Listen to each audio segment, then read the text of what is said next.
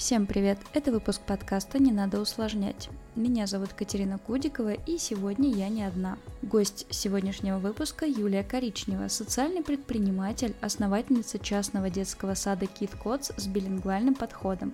Также она является спикером международного проекта «Секрет детства» в области стартапов Монтессори школ. До открытия своего дела Юлия была помощником директора по развитию проектно-технологического института занимала должность генерального директора телекоммуникационной компании, пробовала себя в инвестиционной сфере, а также преподавала в ВУЗе, будучи кандидатом технических наук. Добрый вечер, Юлия, и добро пожаловать на подкаст.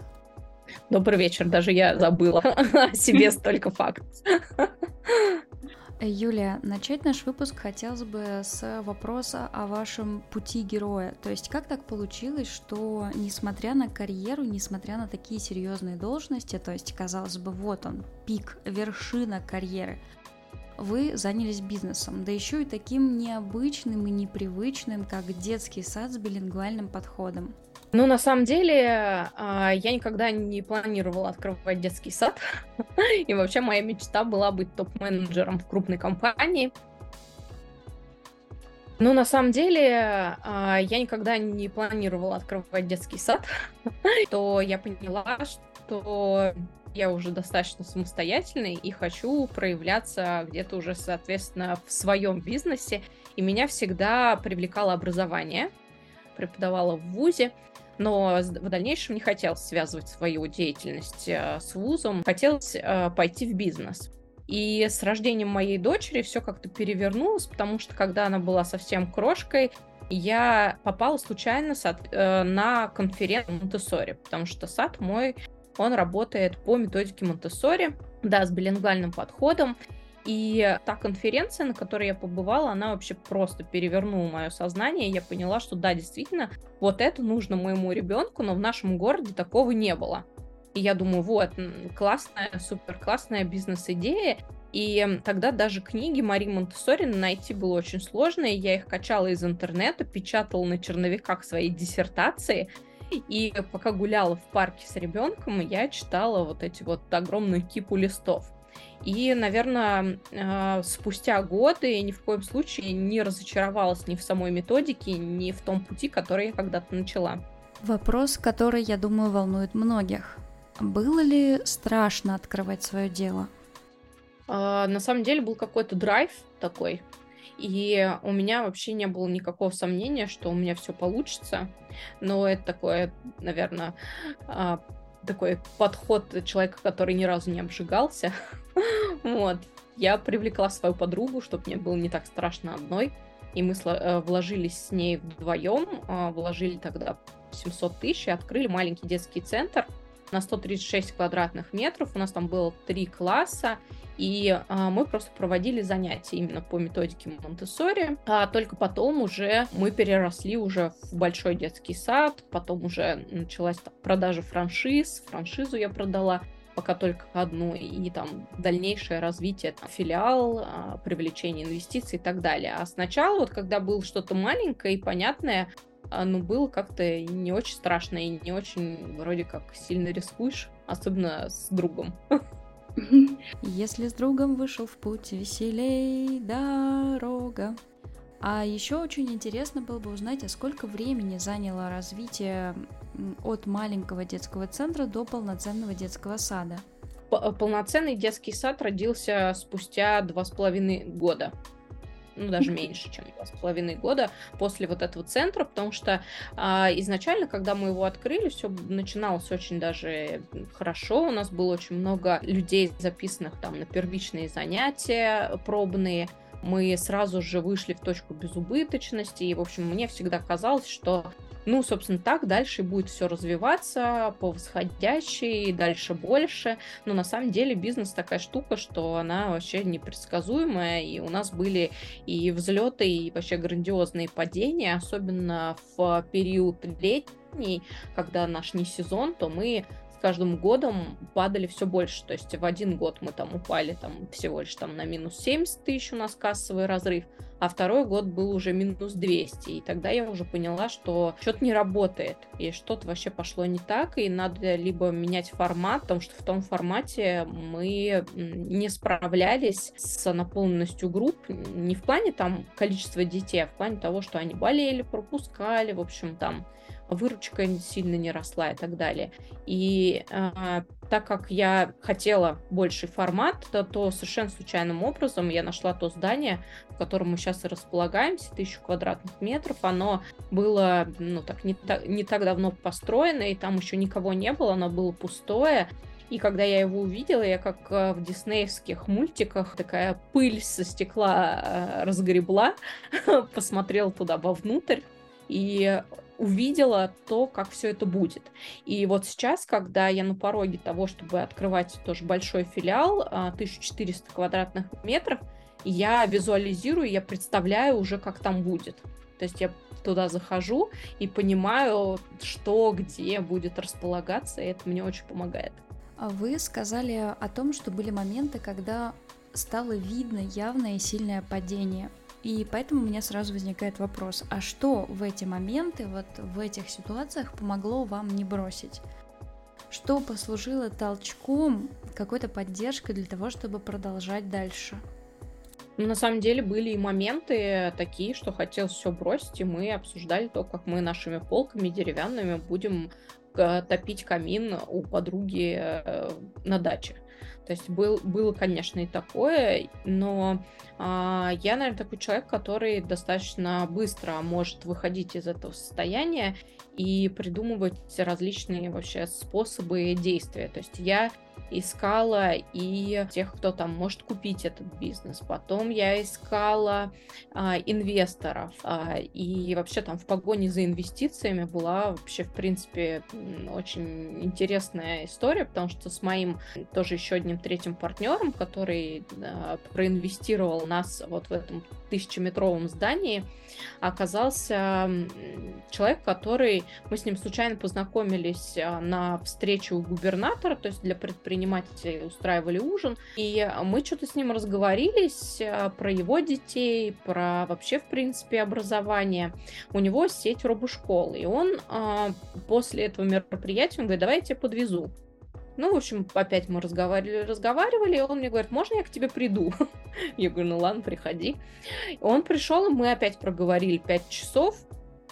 А, я не знаю, что я ему там рассказывала, но после этого, через какое-то время, он мне опять перезвонил и говорит, можно я приду еще раз? А, и он пришел, я ему рассказала, что да, дела у нас не очень. Как раз было лето. Я говорю, я ожидаю достаточно серьезное падение. В общем, у нас там и с партнершей отношения немножко там разладились на фоне а, нашего кризиса финансового. И он говорит, а давай я вас проинвестирую. Я говорю, чем? Он говорит, ну ничего, кредит возьму. И в итоге просто была потрясающая история, когда он взял э, кредит на свою жену, принес мне просто деньги пачкой, а, без документов, вообще без, без ничего. Я, я сейчас, мы иногда разговариваем, я говорю, Антон, вообще, как ты вообще доверился?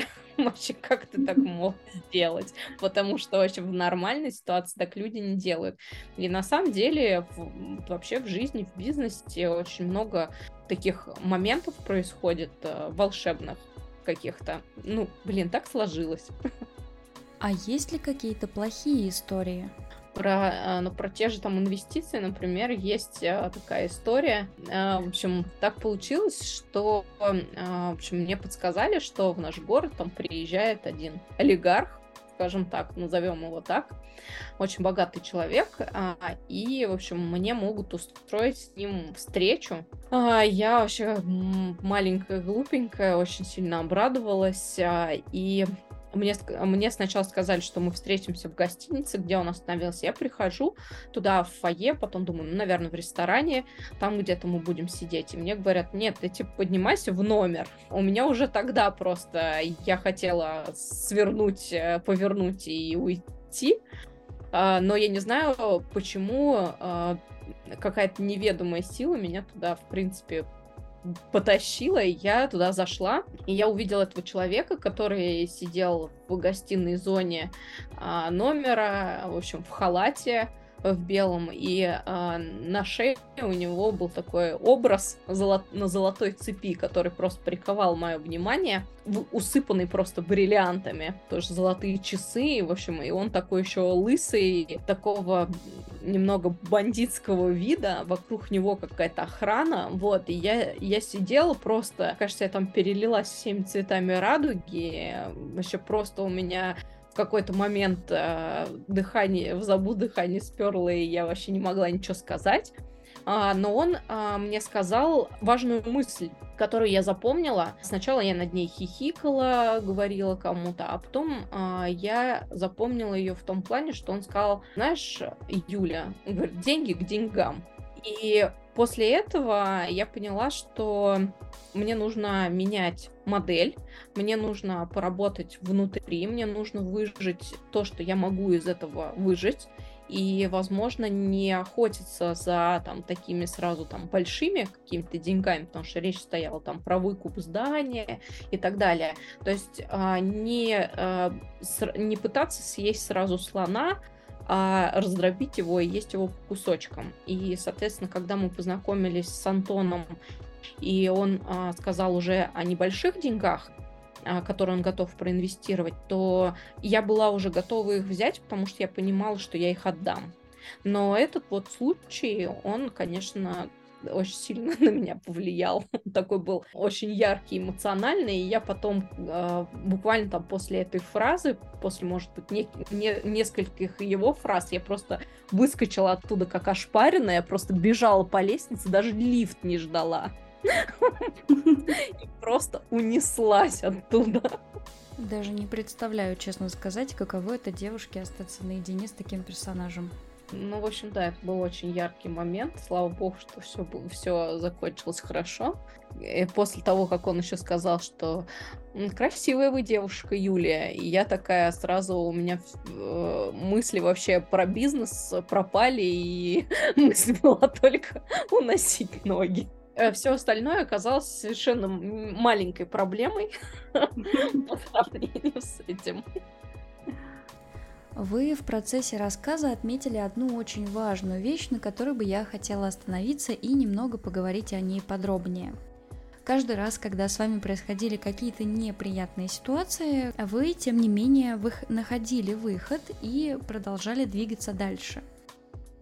И вот это умение находить выход, мне кажется, как раз и есть отличительная черта предпринимателя от э, наемного сотрудника – ну, собственно, от этого и происходит название предприниматель, да, от слова предпринимать.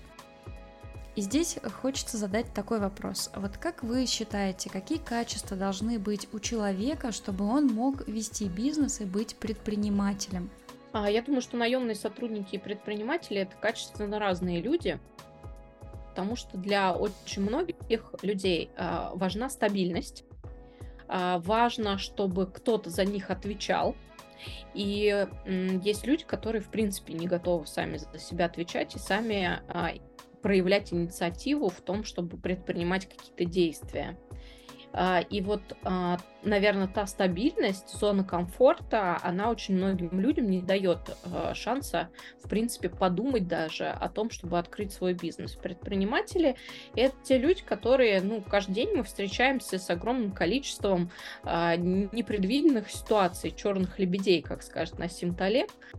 И эти черные лебеди, они повсюду. Вот, например, там та же пандемия она, конечно, на нас сказывается. То есть я а, когда мы узнали о том, что все, как бы мы не имеем права работать, так как мы лицензированная образовательная организация, то первые четыре дня я вообще признаюсь, что я лежала лицом в ковер. Просто. плашмя. Вот, потом я встала и поняла, что надо что-то делать, и в тот момент а, мы сделали онлайн-проект, онлайн-детский сад, да, это было тяжело, и это было, в принципе, не про деньги особенно, но это было про команду, про то, чтобы люди чувствовали вот эту стабильность, они чувствовали со мной связь постоянную, они были при деле, они не думали про грустные мысли, и Соответственно, у нас не терялась связь с нашими клиентами, с нашими детьми. Дети не забыли своих педагогов. Ну и потом мы даже несколько там этих а, абонементов в наш а, онлайн детский сад даже умудрились продавать. Но тот процесс, который мы прошли, тот э, как бы то дело, которое мы организовали, оно потом дало нам возможность просто выстрелить после того, как мы вышли после четырехмесячного локдауна, и мы выстрелили так, что мы сразу выросли X3. Я а, понимаю, что иногда мы делаем такие вещи, которые в краткосрочной перспективе не приносят нам никакой, ну, скажем так, видимой пользы. Да, это тоже отличает мышление наемного сотрудника от предпринимателя, потому что наемный сотрудник, он месяц отработал, он ждет зарплату, он там, допустим, там урок провел, он а, ждет зарплату. Ну, то есть это вот такой вот обмен а, краткосрочный происходит. А в предпринимательстве здесь совершенно не так. Здесь ты должен быть готовым к тому, чтобы там свой звездный час ждать очень долго и очень много для него сделать. То есть есть, конечно, наверное, а, там предприниматели, которые раз там, пару действий сделали, и у них выстрелило. Но вот среди моих знакомых таких нет. Я таких не знаю. Все равно это процесс выстраивания, процесс а, формирования команды, а, процесс, ну, такой отсроченного результата. К этому надо быть готовым всегда. А как вы считаете, эти качества врожденные или их можно натренировать? То есть это навыки или это какие-то свойства личности? И вот если ты не родился предпринимателем, то вариантов э, заняться бизнесом у тебя особо-то и нет. Наемным сотрудникам тоже быть хорошо, да, то есть у наемных сотрудников, э, помимо того, что они могут строить э, свою карьеру, у них как бы есть стабильное плечо в виде их директора, руководителя – и чем э, успешнее развивается бизнес, тем лучше там чувствуют себя наемные сотрудники. Но что касается качеств, я думаю, что тут даже не от качеств зависит, а от целей. Да, то есть если человек четко понимает, что он хочет, да, либо он хочет там зарабатывать большие деньги и понимает, что в найме он не может это сделать, либо он видит э, свою цель в реализации какой-то своей миссии. Вот у меня была цель в том, чтобы вложиться в образование детей нашей страны. Вообще сейчас она у меня есть такая цель, что я их хочу, чтобы не 100 человек, которые сейчас у нас учатся, получали хорошее образование и воспитание с самого детства, и мы дали им такой прочный фундамент и хороший старт, а этих людей было гораздо больше. И я вижу э, потенциал там, систем монте в которой мы э, работаем, э, билингвального подхода и вообще, в принципе, тех технологий, которые мы используем. Я вижу в них потенциал менять мир. И вот для меня это вот такая глобальная миссия и глобальная цель. Она меня греет она меня, э, когда вот совсем уже какой-то кризис, я замерзаю, вот, а мысль об этом не дает остановиться. Я думаю, что только вот на таких мыслях а, держится действительно, ну, такой серьезный бизнес, да, твердый бизнес, как мы это называем, твердая бизнес-модель, твердый бизнес, потому что есть, конечно, люди, которые начинают бизнес для того, чтобы действительно заработать, и это тоже неплохо, то есть э, у многих есть такая цель, но по пути, а, если у тебя цель стоит только в заработке, ты можешь просто остановиться тогда, когда тебе будет хватать. И это тоже такая а, крамольная вещь предпринимателя, а, когда ты достигаешь а, какого-то уровня, то ты заходишь все-таки в эту зону комфорта, да, ты наконец там покупаешь себе хорошее жилье, покупаешь себе хорошую машину, в принципе, тебе хватает на жизнь и на отдых, да, и очень многие в этом моменте останавливаются. То есть э, цель выполнена, деньги заработаны. И здесь есть палка о двух концах, то есть либо этот бизнес там будет, э, в принципе, там как-то расти, развиваться, но чаще стагнировать э, и там, деградировать, потому что это есть цикл развития компании. А те люди, у которых есть действительно а, такая серьезная задача и цель для того, чтобы там приносить пользу людям, вот а, за таким бизнесом я всегда вижу будущее, и я вижу большой успех тогда, когда люди думают именно такими категориями. А как вы планируете свои цели? Какие техники, какие механики, какие инструменты используете для того, чтобы планировать и, соответственно, достигать? На самом деле, самая классная э, методика планирования – это написать свое видение на 10, 15 и 20 лет. И написать его так, что это уже свершилось. У меня очень много исписано тетрадей, то, как я вижу, что будет в будущем.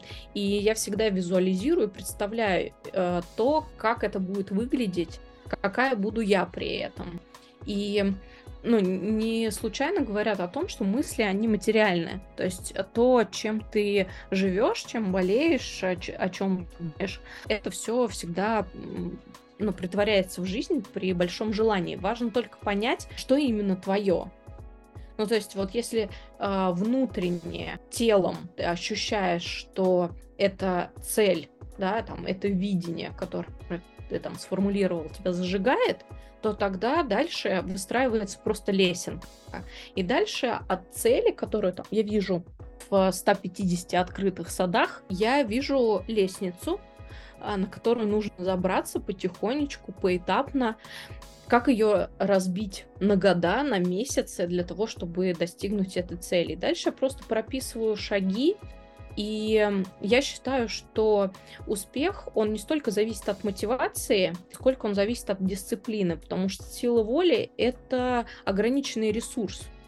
Невозможно очень далеко проехать на силе воли но очень далеко можно проехать на дисциплине, когда ты просто э, выстроил вот эту свою лесенку, и дальше ты выбираешь, каждый день делаешь этот выбор в пользу того, чтобы забираться на каждую ступеньку.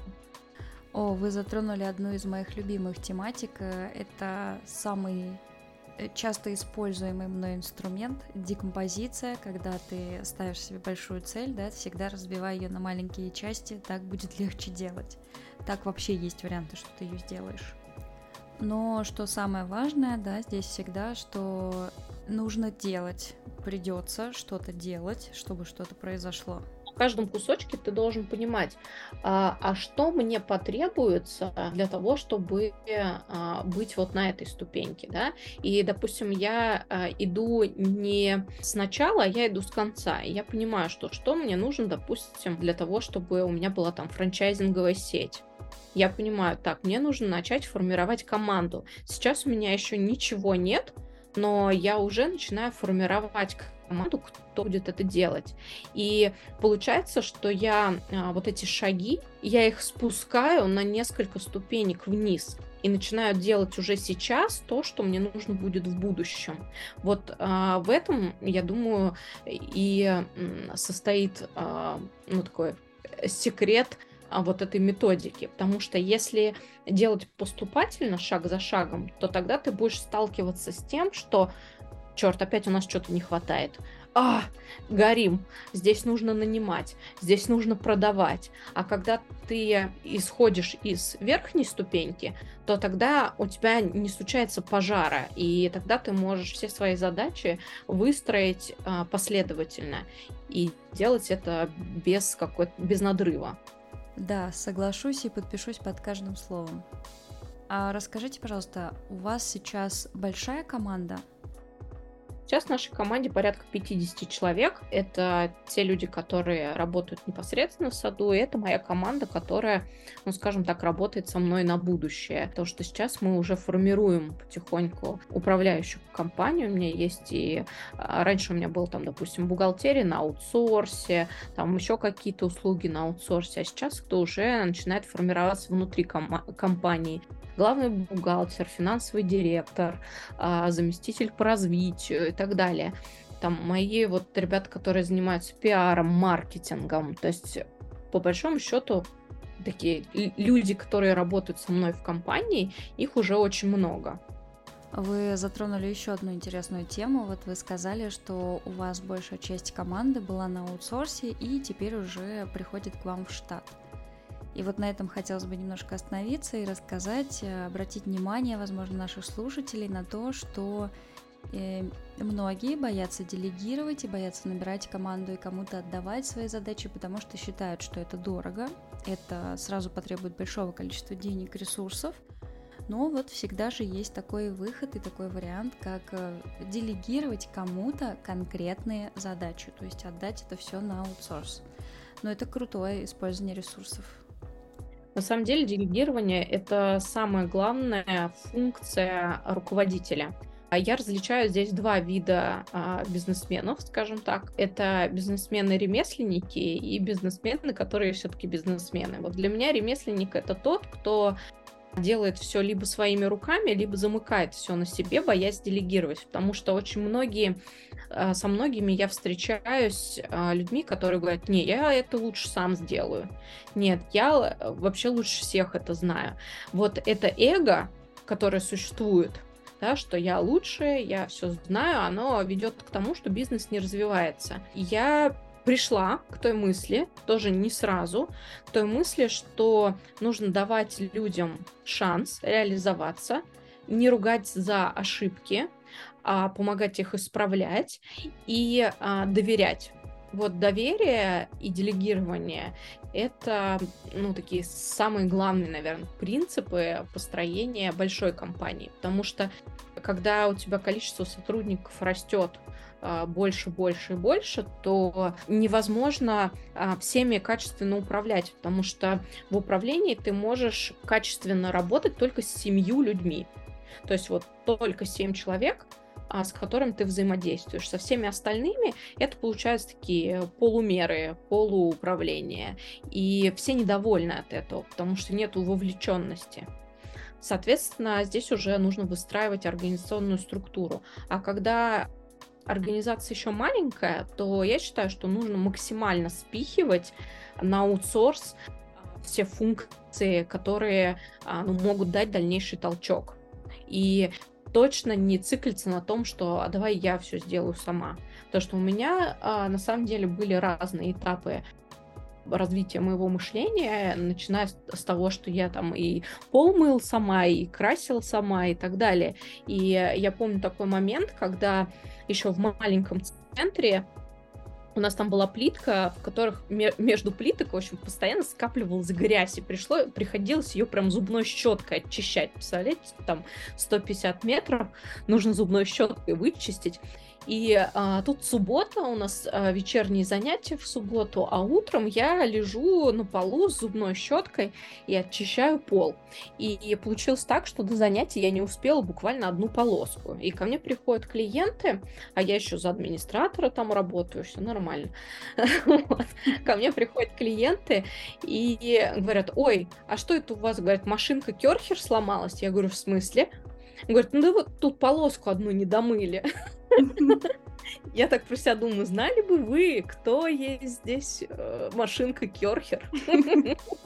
Поэтому я не против, на, э, ну, как бы на первых этапах э, все нужно попробовать руками. То есть, если есть на это там силы и время, и нет уверенности в том, что там вы осилите, например, э, какой-то аутсорсинг или там найм многих сотрудников, потому что многие же тоже тонут под тем, что они там сотрудников понанимали, а выручку не создали, потому что здесь нужен баланс.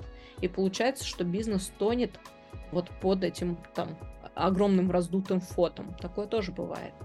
Да, это очень интересно. Хотя вот, кстати, я неоднократно встречала мнение о том, что изначально лучше попробовать все самому, то есть взять и руками сделать для того, чтобы понять, как это работает и научиться. То есть примерить эти ботинки и понять, что там вообще как устроено. И только после этого уже идти развиваться дальше и полностью делегировать задачу try walking in my shoes.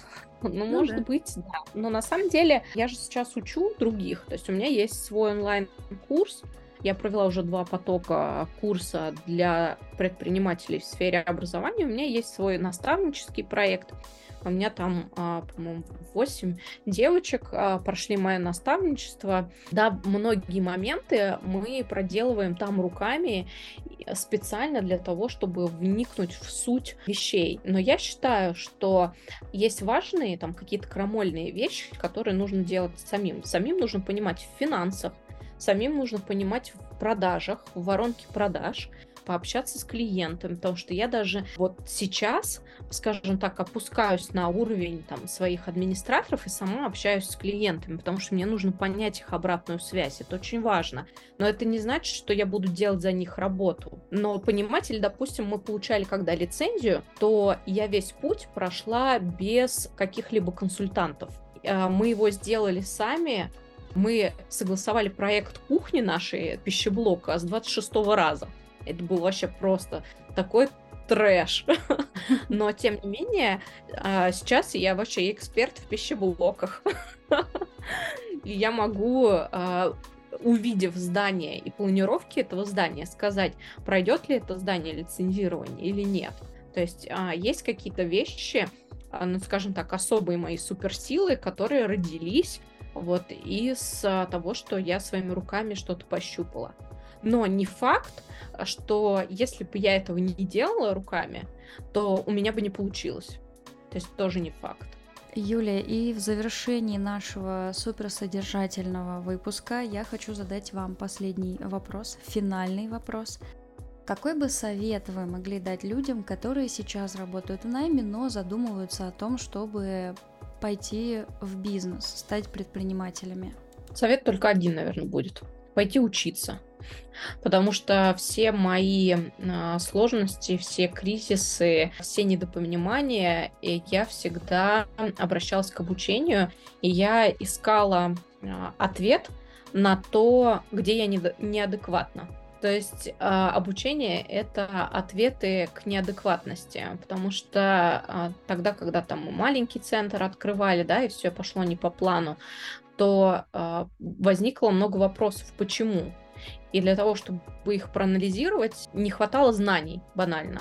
Поэтому э, я всегда говорю о том, что первоначально для того, чтобы там стартануть какой-то свой бизнес, нужно погрузиться в тему, да, погрузиться в продукт, погрузиться обязательно в финансы и понять, а, как правильно составить финансовую модель понять, как нанимать людей, как их мотивировать, как с ними дальше работать.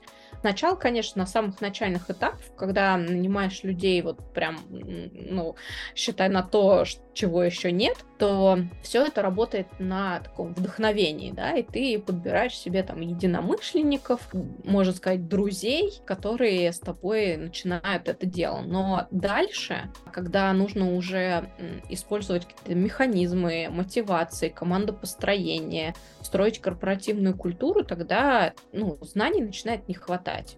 И я фанат обучения, я очень много где учусь, и я считаю, что если правильно выбрать направление, то очень многие вопросы, в том числе мышление, что еще мешает людям. Вообще дисциплина и там правильное понимание сути вопроса, там бизнес-модели — это одна сторона, но вторая — это всегда мышление. Рост всегда упирается в голове, да, наш стеклянный потолок, он в голове.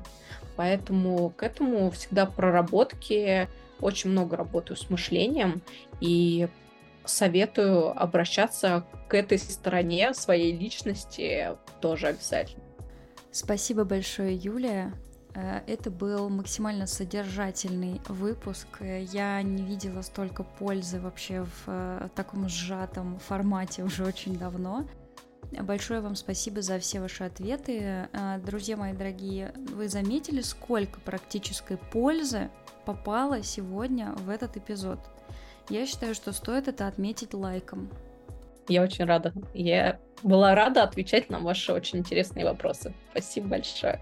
Друзья мои, если вы захотите связаться с Юлией, то ищите ее контакты в описании этого выпуска или приходите ко мне в телеграм-канал и спрашивайте, я с вами обязательно поделюсь.